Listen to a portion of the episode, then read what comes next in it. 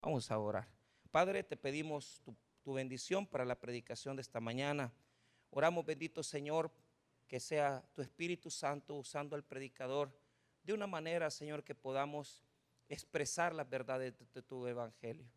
Bendito Dios, oramos por aquellos que están desanimados, por aquellos que, que están en este día tal vez enfrentando situaciones que no pueden controlar, que no pueden enfrentar.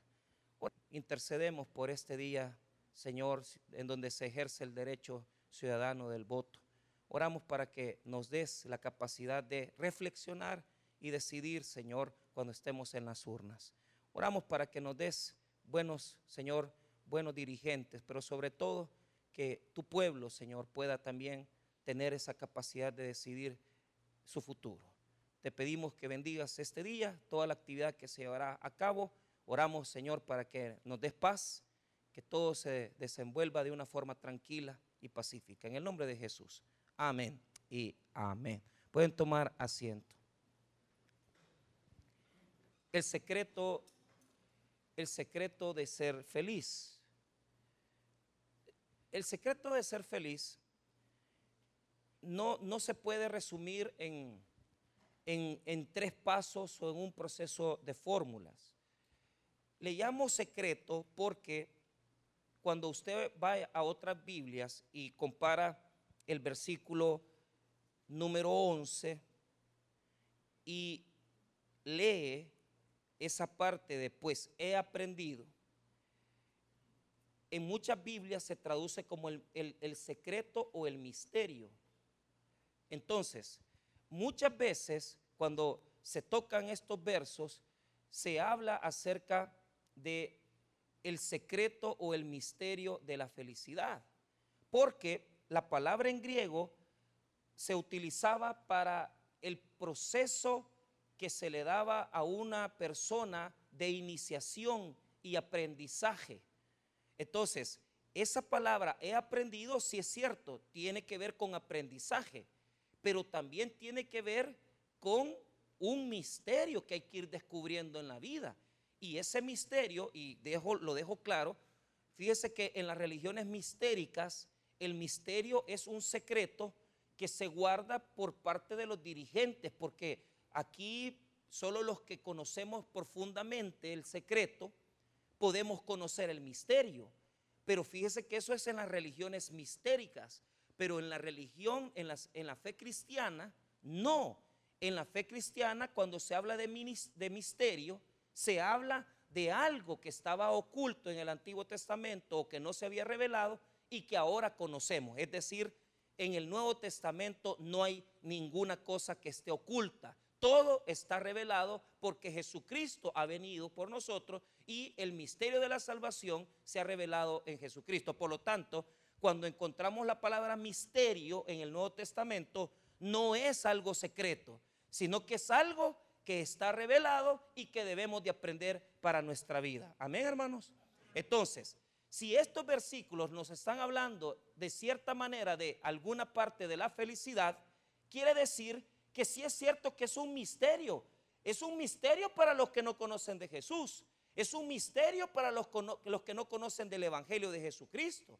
Es un misterio para los inconversos, para los que no tienen la luz del Señor. Pero para los cristianos la felicidad no es un misterio.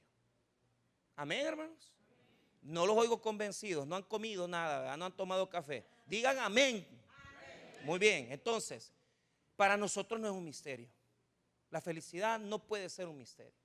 La felicidad, sabemos plenamente por el, la revelación del Nuevo Testamento que la podemos conocer a través de Jesucristo. Ahora, partiendo de esa idea, quiero decirles que la epístola a los filipenses es una, epístola que nos habla del gozo y del regocijo cristiano. Es decir, no hay epístola del Nuevo Testamento que nos pueda hablar del gozo más que la epístola de los filipenses. ¿Por qué razón? Porque nos enseña a vivir una vida llena del gozo de Dios. El día viernes yo les decía, ¿cuál es la diferencia entre ser feliz y tener gozo? La felicidad es un momento, son son cápsulas que te da la vida, que de repente te suceden cosas fenomenales y tú te sientes alegre por lo que te pasa. Eso es la felicidad. Pero la diferencia entre la felicidad y el gozo cristiano es una. La felicidad viene por acciones externas. Compré un carro, eh, salí bien en los exámenes, fui a las evaluaciones y todo salió bien en el médico, eh, mi familia me vino a visitar. Es más, tenemos la capacidad de crear momentos de alegría, celebrar una fiesta, ir a comer con los hermanos, ir a comer con los hijos, ir a comer con los amigos. No, no vale, ¿verdad? No vale estar con celulares cuando estamos con la familia. Si vamos a estar sentados con la familia, vamos a compartir el momento. ¿Por qué? Porque estamos construyendo felicidad. Hay que aprender a construir felicidad. Si usted quiere ser feliz, tiene que aprender a construirla. Hay muchos que no pueden. ¿Por qué? Porque viven en amargura, porque tienen un corazón resentido, ofendido, o porque simple y sencillamente les gusta vivir en soledad. Eso no es bueno. Hay que, uno tiene que tener tiempos de soledad y aprender a ser feliz con soledad. Pero no siempre estar solos. Porque hay momentos para compartir con la familia. Entonces, el primer consejo que yo les doy en esta mañana es que hay que, que hay que tener momentos de felicidad. Sepamos crear esos momentos. ¿Cómo? Compartiendo con amigos, compartiendo con hermanos, un café, una salida. Eh, eh, me acuerdo el año pasado que que, como iglesia, ¿verdad? Con los servidores, en vacaciones de Semana Santa fuimos a, hacer una vuelta por alegría y todo eso. Y preparamos un tour bien bonito. Muchos no fueron y dijeron, ay, que, ay, que vayan esto porque van, unos porque se creen que, pues sí, que como son finuches no quieren andar con todos nosotros, ¿verdad? Entonces no, no, no fueron, ay, que vayan los pobres, ¿verdad? Va, está bueno, dije yo. Pero, pero ¿qué es lo que sucede? Todos eso, todos eso van a perder la salvación, los que no fueron. ¿Por qué? Porque no saben ser felices, hombre. Si mire, si le dicen a usted, eh, va a ir a un tour, va a ir a dar una vuelta y tiene el tiempo y pagar cuatro pesos por ir a dar una vuelta a la laguna de alegría, yo voy, hermano. Hasta por menos podría, hasta más podría pagar, 10 pesos podría pagar por eso. ¿Por qué? Porque hay que aprender a ser felices.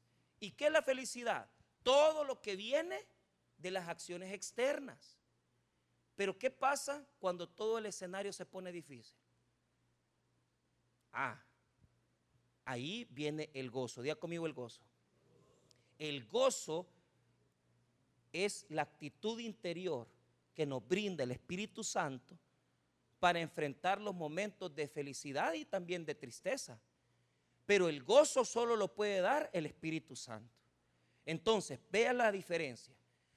Habrán situaciones en la vida donde las cosas se te ponen difíciles y te toca estar hospitalizado y te toca enfrentar una situación complicada de trabajo o cualquier situación. Entonces, pastor, cuando las cosas se ponen difíciles, para eso está el gozo del Espíritu. ¿Por qué? Porque el gozo del Señor es nuestra fortaleza. ¿Y qué significa eso, pastor? Bien sencillo que muchas veces en la vida no vas a andar sonriendo, muchas veces en la vida no vas a andar riéndote por lo que te está pasando, pero te voy a decir algo. Si tú tienes el gozo de Dios en tu corazón, no hay circunstancia, no hay problema y no hay necesidad que no puedas vencer porque el gozo de Dios te llena. ¿Y sabes qué es el gozo de Dios? Saber que estás en la voluntad de Dios. Saber que estás haciendo su voluntad. Y si tenés gozo en el corazón, no hay problema. ¿Cuál es la diferencia entonces de la felicidad y el gozo? La felicidad es externa y es un momento. Y el gozo de Dios es interior, es espiritual. Y hay que aprenderlo a cultivar. El gozo es como una planta que hay que regar todos los días. El gozo es como una planta que hay que estar abonando constantemente. ¿Por qué? Mire, hay que aprender a ser felices. Pero más que aprender a ser felices, hay que aprender a ser gozosos. Y sabe, hay mucha gente que ha perdido el gozo. Hay mucha gente que ha perdido la felicidad y el gozo. Te hago una pregunta. ¿Será que has perdido el gozo y la felicidad? sinceramente, ¿cuánto tiempo tienes de no reírte? ¿Cuánto tiempo tienes de no sonreír? ¿Ha perdido la felicidad? Sí. Pero ¿cuántos también han perdido el gozo? Porque no tienen paz en el corazón, sino que se sienten intranquilos, se sienten mal consigo mismos, se sienten que no pueden sobrepasar las situaciones. La peor desgracia de la vida es que perdas la felicidad y perdas el gozo. No permitas que nada en la vida te arrebate estas dos cosas. Porque podemos, puede, puede hacer que dejes de reírte, pero el gozo de Dios no. El gozo siempre tiene que estar dentro de nosotros. Y el gozo de Dios nos da fortaleza. Y el gozo de Dios nos da tranquilidad. Y el gozo de Dios nos ayuda a sobreponernos a todas las cosas de la vida y a todas las situaciones que nos pasan. Tal vez son difíciles, pero si tenés gozo en el corazón, tenés bastante para enfrentar los problemas. ¿Quiénes quieren tener felicidad? ¿Y quiénes quieren tener gozo? Hay que tener las dos. Las dos. No dejen de reírse. No dejen de gozarse, no sean amargados. Y para los que nunca se ríen, ríanse, hombre. Aprendan a pelar los dientes. Sean felices.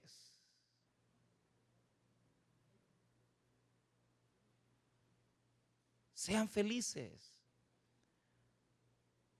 Un cristiano no, no siempre va a andar feliz, pero, pero, pero tenemos que ser diferente al mundo, porque vea usted los rostros del mundo, quiere ver los rostros del mundo. Estamos viviendo guerras en Oriente Medio.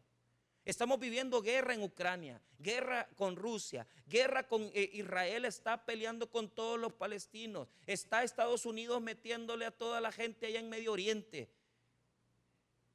Las cosas económicas del mundo no van bien. Las situaciones que están pasando en el mundo no, no son buenas, no son positivas. Pero es que hermanos, tenemos que saber que la gente más feliz de todo el mundo no pueden ser los que no tengan a Cristo, sino que la gente más feliz de todo el mundo deben ser los hijos de Dios que tenemos a Cristo en nuestro corazón. Y por eso tenemos que sonreír. Y por eso tenemos que andar gozosos, para que la gente sepa que tenemos nosotros esperanza en Cristo Jesús. Y que la gente pregunte, y mira, ¿y vos por qué sos tan feliz? ¿Y vos por qué sos tan gozoso? Es que yo no soy gozoso ni soy feliz porque yo tenga mucho o tenga poco sino que yo soy feliz porque sé que el que llena mi corazón es Cristo. Y cuando usted tiene eso, tiene bastante ya para enfrentar las cosas de la vida. Aún la muerte. Se acaba de morir la madre de un amigo, pero como nosotros somos cristianos, mi, amigo amaba mucho a su mamá. Y, de repente, pues, eh, este, tal vez vienen lágrimas, pero, pero, pero, pero él dice, no, mi, mamá ya está bien, está con el Señor, ya no está sufriendo. Hay gente tan injusta, tan, eh, tan injusta, que cuando viene a, una persona a enfermarse, 86, 87 años, fíjese que puse la foto porque la mamá de él está estaba en un hospital de Houston. Y la señora se veía demacrada. Pero, pero él dice, hermanos, les pido sus oraciones para que Dios haga su voluntad. Si Él quiere sacarla adelante de la operación, qué bueno. Y si no, pues también es la voluntad de Dios. A mí me alegró eso. ¿Sabe por qué? Eso lo puso en la mañana como a las 10 de la mañana. Ya a las 4 de la tarde, hermanos, les informo que mi mamá ya está en la presencia del Señor. Pero escuche lo que dijo. Está en la presencia del Señor. ¿Sabe por qué? Porque aún la muerte, cuando somos cristianos, no la enfrentamos igual. Si lloramos, sí derramamos lágrimas, pero sabemos que tenemos esperanza porque morimos y estamos con Cristo Jesús. Por lo tanto, ni la muerte te puede arrebatar el gozo del Señor. No te hundas, no te deprimas, no te metas en ese pensamiento negativo. Levántate, tómate de la mano del Señor y enfrenta las situaciones que vengan. Pero oiga, ¿cómo lo vamos a hacer? Primero, el apóstol Pablo escribe la, epístola a los filipenses desde la cárcel. Está preso, tiene pocas cosas materiales, está pasando una gran necesidad, pero mire cómo habla, mire lo que expresa. Vea lo que dice el capítulo 4, versículo número 1. Así que hermanos míos, amados y deseados, gozo y corona mía, está así firmes en el Señor. Y mire, mire lo que dice el versículo número 4. Regocijaos en el Señor siempre. Otra vez digo, regocijaos. Que no, como un preso, como alguien que está en el penal está animando a los demás. Fíjese que aquí hay un hermano, un amigo de nosotros, que trabaja en penales y está en Ciudad Barrios. Y fíjese que dice, pastor, es increíble, me dice. Fíjese de que todos los hermanos, porque fíjese que eh, eh, están presos, tienen algunos ya condena, pero mareros, pandilleros, gente con tatuajes en la cara, hermano. Yo he estado ahí en, los penales. Y, la diferencia es increíble.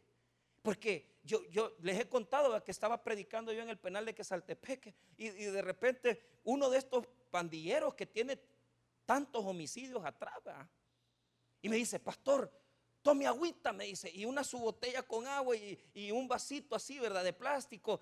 Y yo digo, eh, si estos les ponen agua en, el agua algún volado, me la voy a tomar, pero como, pero, pero él como me lo, alegre, feliz, pastor, tome agüita, tome agüita. Y, entonces ya vengo ya, y agarro el vasito y con, así, me, lo eché, pues, ¿qué va a hacer? Pero al otro hermano que andaba conmigo, como, ya le había dado la mitad del vaso a y, se acabó el agua. Entonces, pero yo pensé, ay, gracias a Dios que se acabó. Pero, pero viene al ratito y con otra botella, hermano, le vuelve a llenar el vaso. Tome, hermano, y como lo, lo vio bien galán, porque es bien grandote, se tuvo que tomar dos vasos de agua el pobre. Pero, pero no pierden la alegría.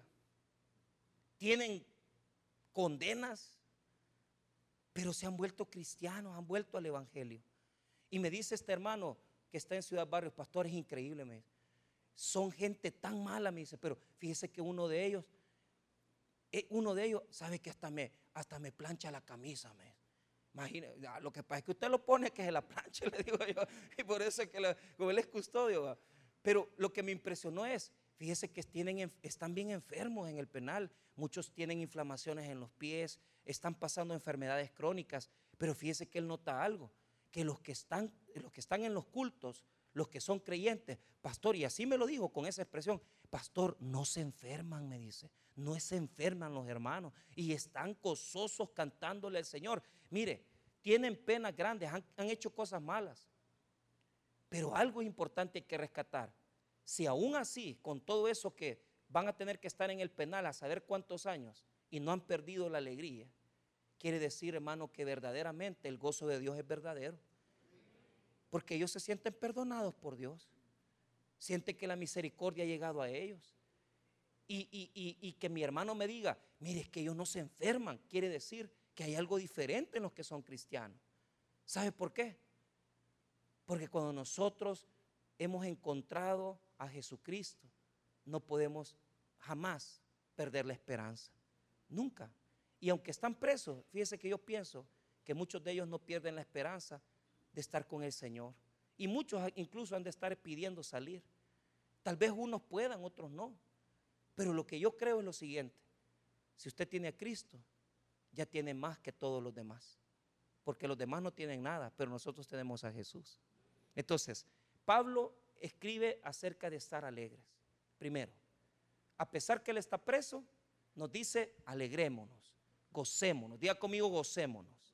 Primer mensaje, gocémonos. Segundo mensaje de esta mañana.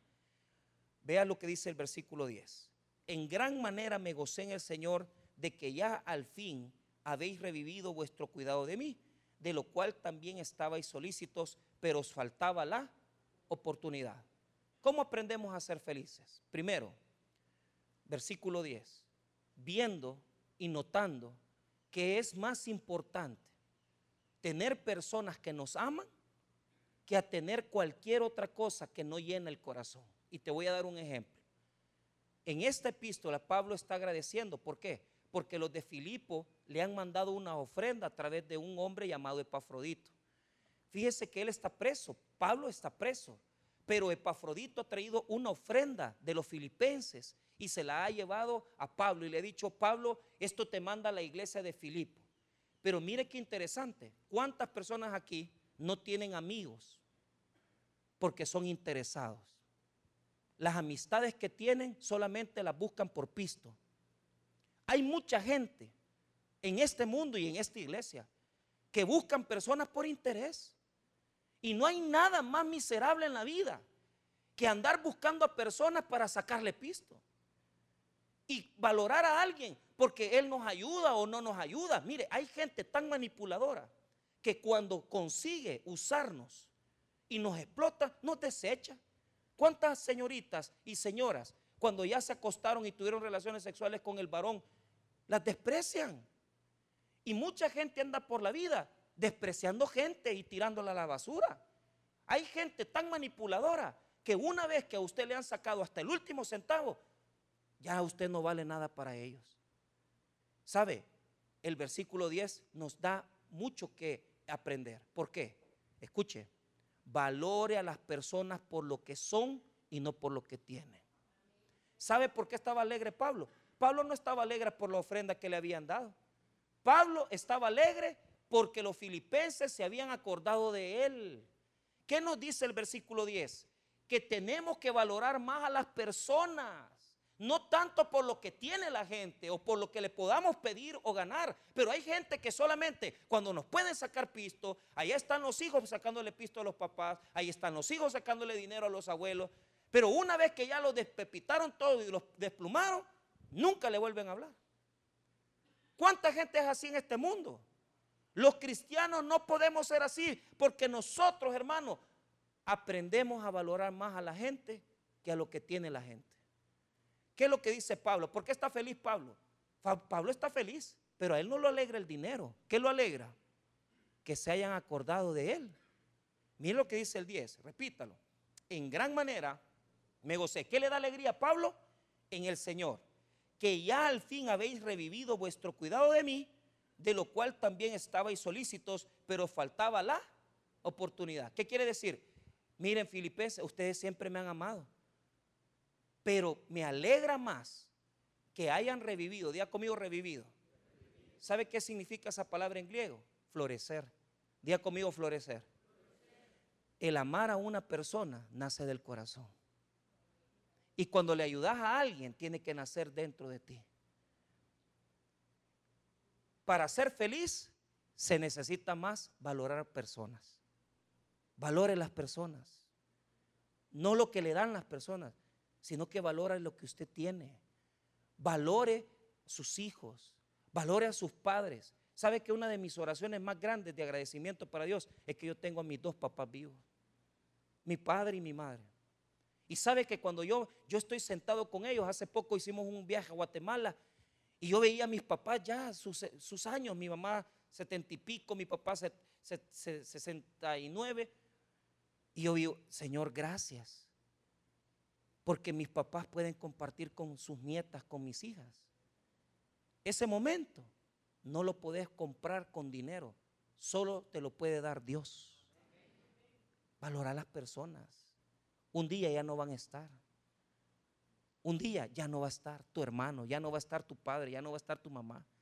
¿Y sabe qué hace la gente? Se quedan resentidos.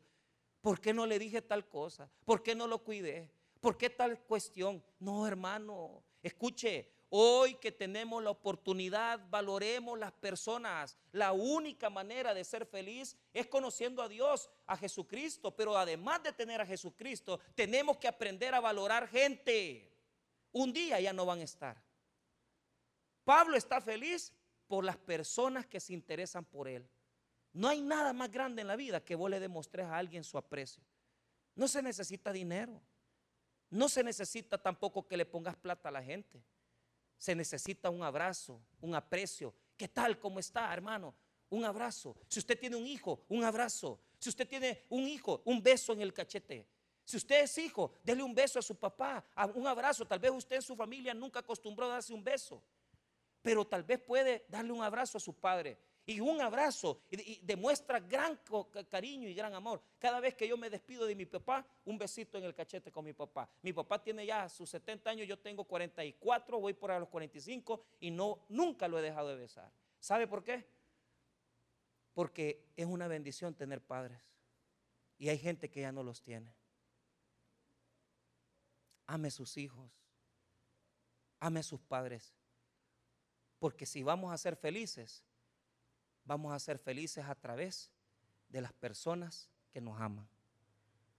Qué rico es que a veces usted no tiene el, pistillo, tal vez no tiene la plata. Cuando vamos a, Madre Cacao y llegamos allá donde la hermana Jenny, nos atienden los hermanos y nos dan tortillitas con frijoles y queso. No, no, es Pizza Hut, no es un pedazo de steak de la pampa, pero esas tortillitas con frijoles, esa acidez que le da uno, uno se queda pensando cómo me quiere la gente, y la gran acidez y el reflujo. ¿Sabe por qué? Porque no se necesitan grandes manjares para ser feliz. Se necesita gente que está alrededor, que nos aprecie y que nos demuestre su amor. Si usted es de las personas que toda la vida nunca tiene tiempo para eso, pues debería comenzar a cambiar. Demuestre el amor a sus hijos. Demuestre el amor a sus parientes, a sus hermanos. Tenga gestos de acción, de cariño, de amor, de cuidado con la gente. Y va a aprender a ser más feliz. Y se va a dar cuenta que hay personas a su alrededor que lo aman grandemente. Tal vez hay gente aquí muy cerrada y que, ay no, pastor, a mí no me gusta que me anden abrazando, a mí no me gusta que me anden besando, es que a mí no me gusta que me digan nada. Pues entonces vos sos un grinch amargado, que no, te, no le gusta que la gente le, dé su cariño. No, hombre, si alguien le quiere dar un abrazo, que pues sí, usted que es una señora, va, pero, pero cuando alguien nos demuestra cariño y amor, expresémoslo y digamos gracias. Hey, que Dios le bendiga. Hey, gracias. ¿Por qué? La felicidad consiste primeramente en conocer a Jesús y en segundo lugar, en tener personas alrededor que nos demuestren el cariño. Tercero, ¿cómo podemos ser felices? Ve el versículo 11. No lo digo porque tenga escasez, pues he aprendido a contentarme cualquiera que sea mi situación. Diga conmigo, he aprendido. Ponga atención. O sea que es, es un proceso de aprendizaje el saber tener y no tener. Vea lo que dice el versículo. No lo digo porque tenga escasez, pues he aprendido a contentarme cualquiera que sea mi situación. Pablo dice, mira, yo no estoy alegre por la ofrenda que me mandaron, estoy alegre por ustedes, porque ustedes se acordaron de mí. Pero también estoy alegre porque yo he aprendido a tener y no tener. Hay gente que cuando no tiene anda amargada. Hay gente que cuando no tiene anda tan hundida, tan deprimida, negativos, que dicen, ah, es que no me salió el negocio, se enojan, se molestan, pero cuando tienen pisto, ay, ay, ay, andan emocionados y qué vamos a hacer y vamos aquí. Cuando tienen pisto son alegres y cuando no tienen pisto son amargados. Y hay gente tan, pero tan miserable, que aunque están, mira bien, tienen pisto, ni cuando tienen pisto son alegres ni son felices. Fíjense que hay gente tan miserable. Y le voy a contar. Yo recomendé a un amigo de, la iglesia, a un albañil. Y después me arrepentí. Porque se lo recomendé a una hermana. Y esta hermana tiene mucha plata. Tiene una casa carísima en San Salvador. Pero vive en Estados Unidos. Y me dice, ¿conoce usted a alguien que haga un trabajo así? Sí, le dije yo, ahí, le voy a presentar al hermano fulano. Le dije. Y entonces hermano Raúl. Y le dije a Raúl, Raúl, vaya con él, con ella, perdón. Y se fue a hacerle el trabajo. Hicieron un pacto porque la casa era en la escalón, una casa cara. Pero lo chistoso es de que, de que Raúl es, una persona, es una persona muy alegre, muy feliz y todo, y, y trabajador. Entonces, ella se fue un día y a supervisar el trabajo porque le estaba poniendo unos, unas cerámicas y toda la cosa. Entonces, para la hora del mediodía, era hora de ir a comer. Y se fueron y le dijo ella, le voy a invitar a comer, le dijo. y se fueron a un comedor de los que están allí por la puma de la, de la evangélica, porque por ahí está la casa en las colonias.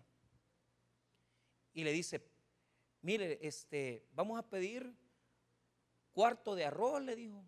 Una cora de arroz pidió ella y les pidió no sé cuánto de pollo. O sea, cuando el Señor vio que la señora era avara, porque cómo va a estar pidiendo una cora de arroz, ¿Ah?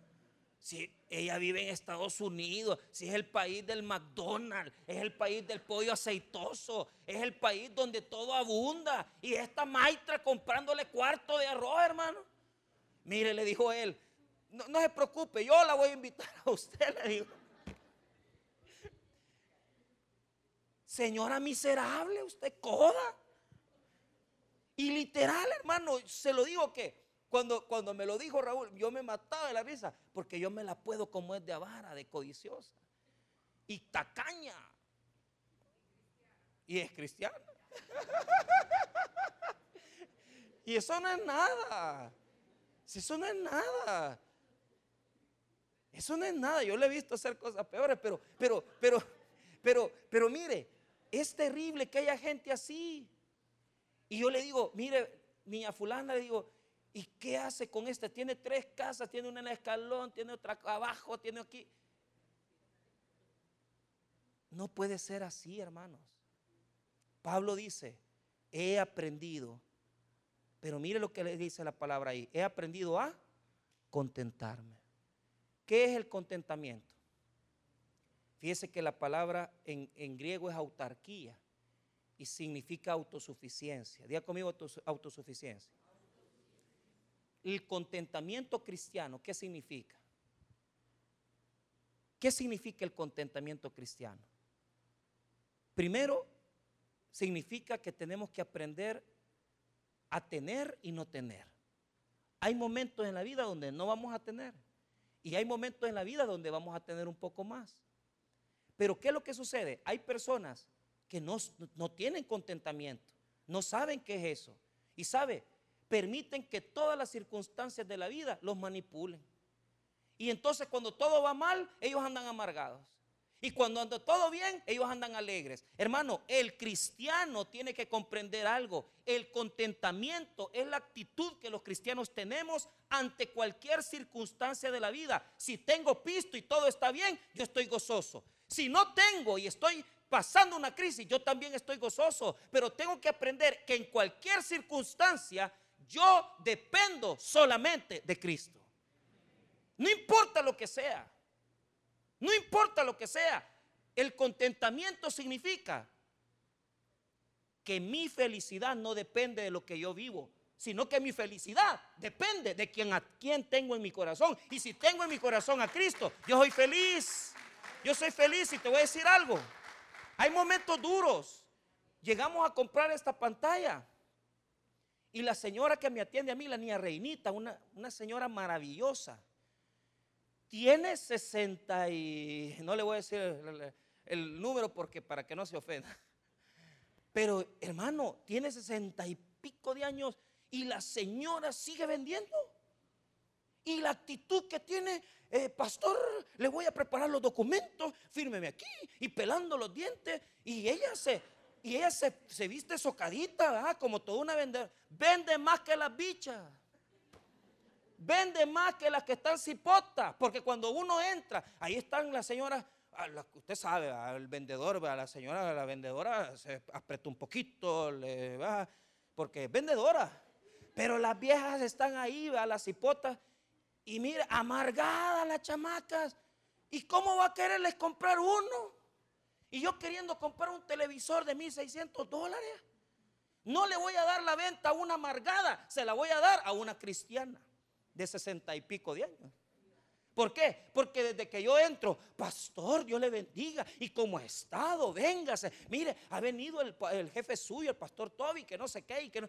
Y comienza de chachalaca y hablar y pelándole los dientes como que fuera una jovencita de 19 años.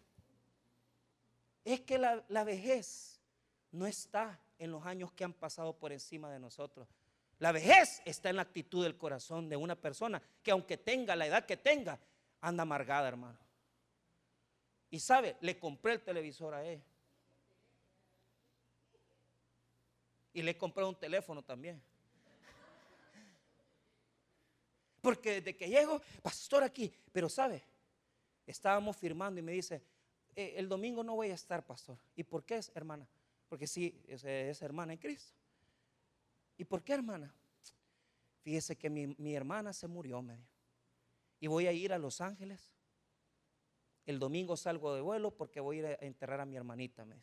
Pero sabe, pastor, yo le he dicho a mis sobrinas, le he dicho a toda la familia, que no se, no se entristezcan. ¿Sabe por qué? Porque mi hermana ya está con el Señor.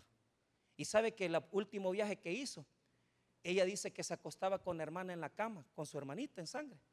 Y la hermanita que ya tenía cáncer terminal, le decía, mira reinita, le dijo, este, este, le, decía, yo ya me voy a morir. No, no, no, decía la hermana reinita, vos no te vas a morir, yo me voy a morir primero que vos. Es que ella siempre es positiva y está vendiendo y está pelando los dientes y está convencida que aunque su hermana se murió, ella no, ella yo creo que se debe sentir triste, pero por lo menos no lo demuestra, porque en el corazón tiene paz, porque sabe que su hermana está descansando con Cristo. Y sabe, es la actitud que debería predominar en nosotros, de alegría. De toda la vida andamos aburridos y enojados, y toda la vida como que todo, todo ha pasado mal. No, hermanos, el contentamiento implica que no importa lo que yo esté pasando, porque el gozo de mi vida es Jesús. Y por lo tanto quiere decir que en cualquier situación de la vida yo puedo poner una cara diferente que demuestre que soy hijo de Dios. Cualquier situación. Yo no digo que se va a morir un hermano, una madre y usted va a estar pelando los dientes. No, pero, pero dice, hermano, lo veo fortalecido. Hermana, la veo fortalecida. Sí, pastor, estoy fortalecido. ¿Sabe por qué? ¿Qué quiere decir que está fortalecido? Quiere decir que aunque se siente triste en el corazón, quiere decir que esa persona sabe que todo el control de su vida lo tiene Dios y que si esa persona murió es porque Dios así lo ha permitido. Y sabe, eso se nota, esa paz. Cuando una persona sufre mucho, no se va a poner a reír, pero se va a notar la fortaleza que tiene de Dios. Y uno lo va a ver y va a decir, hey, Qué fortalecido está el hermano, qué fortalecida está la hermana. Ahí está el gozo de Dios. Que aunque queremos llorar, no lloramos. Porque sabemos que por dentro Cristo nos está sosteniendo. Y tal vez vos estás que ya no aguantás la situación que estás viviendo y estás, Señor, ya no aguanto, pero Dios dice, aquí te tengo, no te preocupes, yo te sostengo porque sos mi hijo. El contentamiento significa que ante cualquier situación negativa de la vida, yo me sostengo de la mano de Dios. Y por eso Pablo dice en el versículo 13, todo lo puedo en Cristo. Marque ahí todo, diga conmigo todo. Este versículo quiere decir, todo lo puedo aguantar. Todo lo puedo soportar tristezas, agonías, enfermedades, pérdidas, duelos, situaciones difíciles, conflictos, amenazas. ¿Cuántas cosas hemos pasado en la vida los que veníamos, los que venimos desde el tiempo de la guerra? Pasamos la guerra, pasamos los terremotos, pasamos, hermanos, las pandillas y hemos pasado el COVID y aquí Dios nos tiene porque Dios nos ha sostenido. Todo lo puedo en Cristo. Pero note eso. muchos ocupan el versículo para decir, todo lo puedo para estudiar, todo lo puedo para salir adelante. Eh, eh, uno de los grandes corredores, de, eh, corredores de la, historia se ponía Filipenses 4, versículo 13, para demostrar que él era un gran ciclista y, y que hacía todo el esfuerzo. Pero no es, no es para eso el verso. El versículo es para aguantarlo todo. Y que la vida muchas veces nos va a tirar todas las situaciones que vienen. Pero todo lo podemos soportar, pero ¿cuál es la clave? Tal vez yo estoy desanimado, tal vez yo estoy hundido, tal vez usted y yo ya no aguantamos, tal vez ya no tenemos fuerza, tal vez usted está, ah, está derrumbándose porque usted ya no aguanta la situación que está viviendo. Pero el versículo es bien claro. Yo no tengo fuerzas, yo no tengo la capacidad, pero hay otro que sí la tiene. Por eso dice, todo lo puedo en La clave es en, porque cualquiera de las circunstancias que venga a tu vida, si tú te derrumbas, tú sabes que Cristo te levanta, te saca adelante y te fortalece para que aguantes cualquier circunstancia. Porque la fuerza la tiene Él, no la tiene usted. Usted no la tiene, pero Cristo sí la tiene. Por eso, la clave de la felicidad es que Cristo nos da su fuerza para que nosotros nos fortalezcamos y enfrentemos las situaciones de la vida. Por eso dice, todo lo puedo en. La palabra en quiere decir que estoy dependiendo del Señor.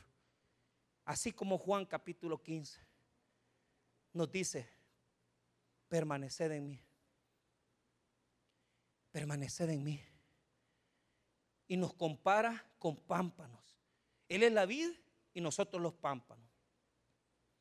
Y los pampanitos no pueden dar frutos si no tienen la savia de la vid.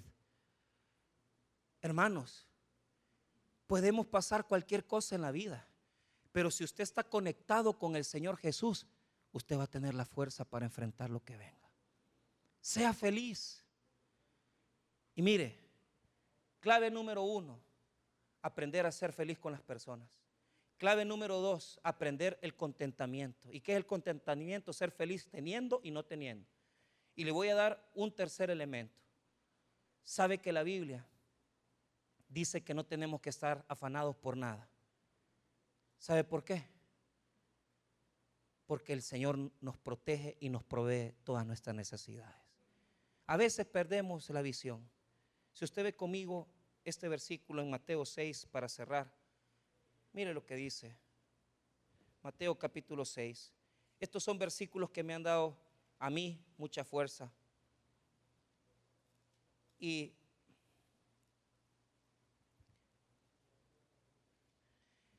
Mateo 6, 25.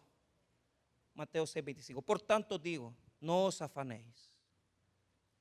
Diga conmigo, no os afanéis Hermano, hermano, véame a mí. Tranquilo, tranquilo. Todo va a pasar. Todo puede venir. Pero nosotros dependemos de alguien más fuerte que Jesucristo.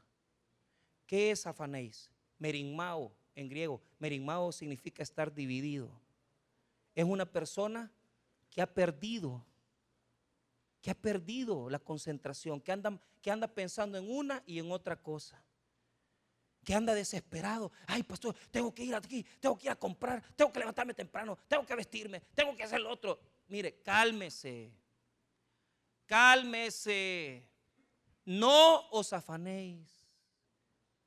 Tranquilo. ¿Cuántas veces usted anda detrás del pisto? Mi billete. Y Dios dice, ¿para qué andas buscando el dinero? Búscame a mí, yo te voy a dar. Pero eso es lo que nosotros nos equivocamos. Buscamos las cosas, pero no buscamos a Dios. ¿Y qué nos dice Dios en este versículo? Mire qué dice 25. Por tanto digo, no os afanéis por vuestra vida, que habéis de comer o que habéis de beber, ni por vuestro cuerpo, que habéis de vestir. ¿No es la vida más que el alimento y el cuerpo más que el vestido? Mirad las aves del cielo que no siembran ni ciegan, ni recogen graneros, y vuestro Padre Celestial las alimenta, ¿no valéis vosotros mucho más que ellas? Comida, vestido, comida, bebida y vestido. Las tres necesidades más grandes del hombre. Día conmigo, comida, bebida y vestido.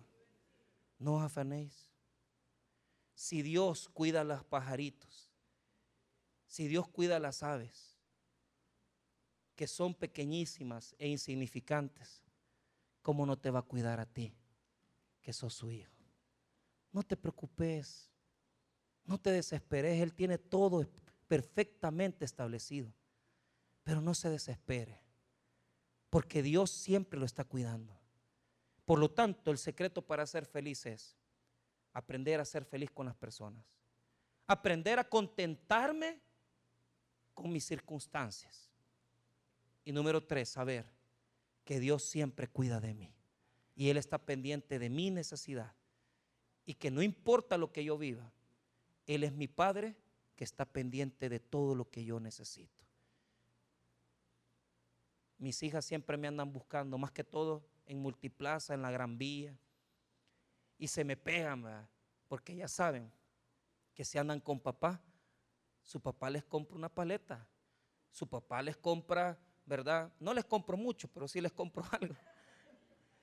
Pero qué rico saber que papá está con nosotros, ¿verdad? ¿Sabe por qué? Porque como niños sabemos que Él lo tiene todo. Y usted anda preocupado por esto, por lo otro, afanado por acá. Cálmese. Su papá anda a la par suya. Y la cartera de Dios está a su favor. Porque Él tiene todos los recursos del mundo. Sanidad, paz, bendición, misericordia. Acuérdese que su papá no va a permitir que usted perezca. Sea feliz con lo que tiene. Y acuérdese que la riqueza más grande que tenemos es saber que Cristo murió por nosotros. Vamos a orar, hermanos. Padre, gracias por tu palabra. Gracias por tu misericordia.